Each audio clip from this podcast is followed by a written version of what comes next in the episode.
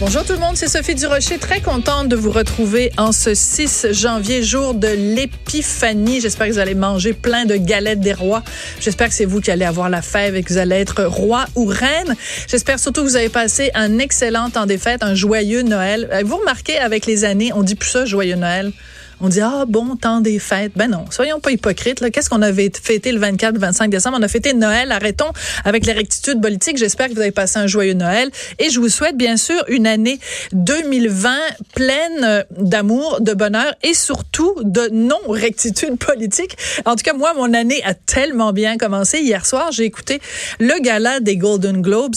Et évidemment, ben, on connaît euh, l'humoriste, auteur et comédien euh, britannique Ricky Gervais. Il n'y a pas la langue dans sa poche, c'est le moins qu'on puisse dire. Il y a du front tout le tour de la tête. Mais hier soir, il a livré ce qui, je pense, restera dans les annales comme le monologue d'ouverture, le meilleur monologue d'ouverture de tout gala, tout pays confondu. C'était hallucinant.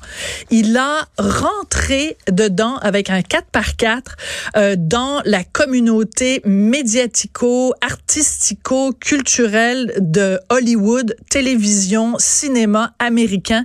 C'était un énorme FU à ce milieu-là. C'était de toute beauté. Et Ricky Gervais a commencé en disant, regardez, moi, ça fait cinq ans, je l'anime. C'est clair que c'est ma dernière année. Fait que je m'en fous.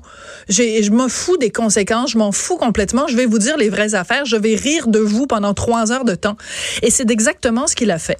Alors, il y a plusieurs éléments vraiment intéressants dans ce que euh, Ricky Gervais a dit. Ma phrase préférée, c'est arrivé un petit peu vers la fin de euh, l'émission du gala de trois heures. On en écoute donc un petit extrait. Right, um, last one, last one. Come on, guys. Our next presenter starred in Netflix's Bird Box. A movie where people survive by acting like they don't see a thing. Sort of like working for Harvey Weinstein. You did it. You, I didn't. You did it. Please welcome Sandra Bullock. Alors, il présente Sandra Bullock qui vient présenter un prix, puis il dit qu'elle joue dans une, une émission à Netflix qui s'appelle Bird Box et qui parle de gens qui survivent en faisant semblant qu'ils ne voient rien. Et Guy et Ricky Gervais rajoutent, c'est un petit peu comme travailler pour Harvey Weinstein. Et là, les gens dans la salle, c'est un mélange de gêne et de rire. Et là, ils pointent les gens dans la salle en disant, c'est pas moi qui l'ai fait, c'est vous. C'est vous, le milieu médiatico-culturel euh, hollywoodien. C'est vous qui avez permis Harvey Weinstein. C'est vous qui avez fait preuve de complaisance.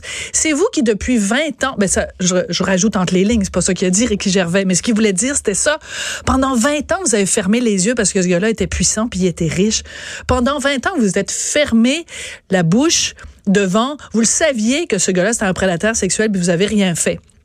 Ce gars-là n'a peur de rien, il n'a peur de personne. À un moment donné, il s'est adressé directement à la communauté artistique américaine en disant, vous êtes absolument pas en position pour nous faire la morale. Vous ne connaissez rien du vrai monde. La plupart d'entre vous a passé moins de temps à l'école que Greta Thunberg.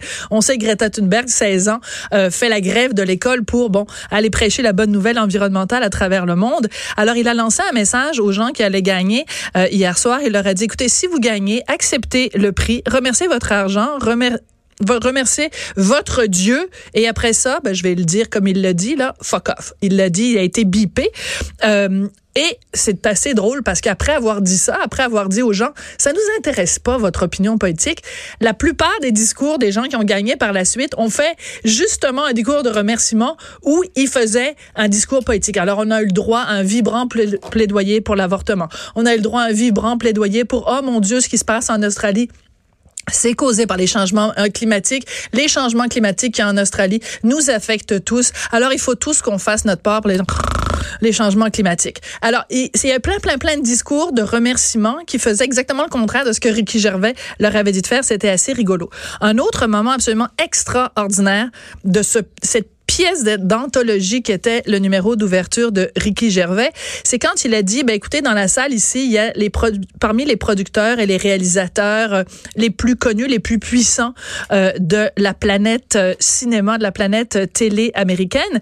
Et il a dit, vous êtes tous terrifiés par Ronan Farrow. He's coming for you. Il vient, il va vous attraper, il va vous prendre la main dans le sac.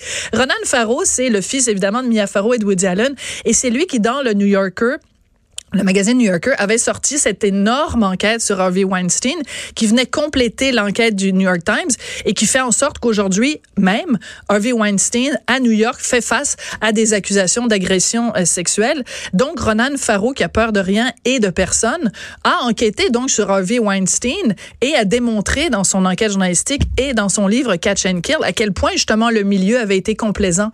Alors d'avoir Ricky Gervais qui monte sur scène devant des millions de gens et qui dit aux gens dans la Ronan Farrow est après vous.